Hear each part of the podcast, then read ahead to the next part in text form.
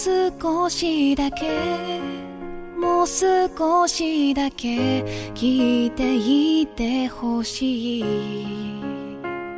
传说世间的一切生灵皆可修炼成仙，而猫自然在其中。每修炼二十年，猫就会多长出一条尾巴。等到有九条尾巴的时候，就算功德圆满了，连天上的神仙都要敬让三分。 可是这第九条尾巴却是极难修炼到的。当猫修炼到第八条尾巴的时候，会得到一个提示，帮助它的主人实现一个愿望。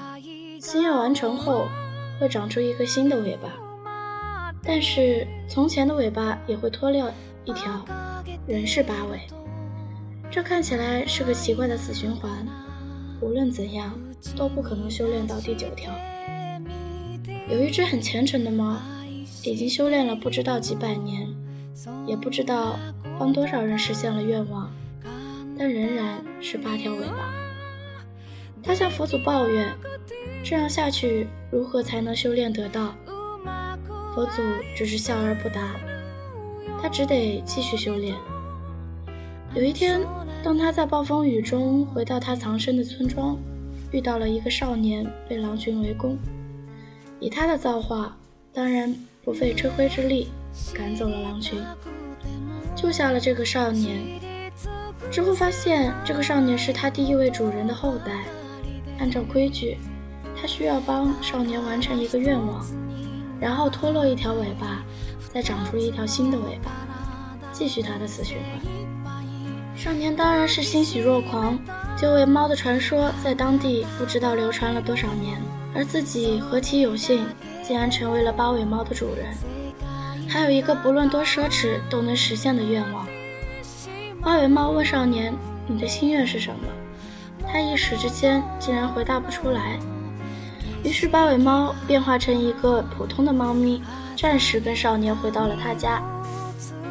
在之后的几天里，少年小心翼翼地与八尾相处，发现他的眼神里，除了看透世事的淡然之外，竟然还有一些悲哀。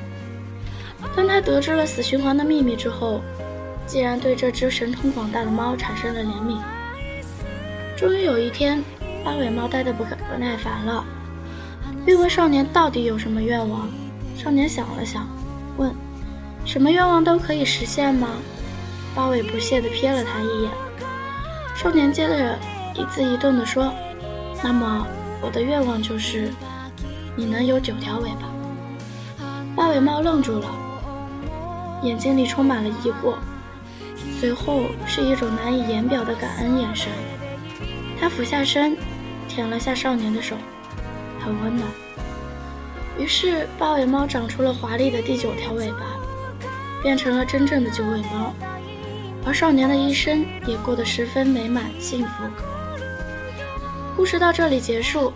原来得到的天机是如此：只有遇到一个肯让它圆满的人，八尾猫才能成为九尾猫。以前的人都自私的为自己考虑，觉得八尾猫为他们实现任何愿望都是应该的。从来不会考虑八尾猫的感受，可是每一条尾巴都要付出八尾猫几十年的修炼。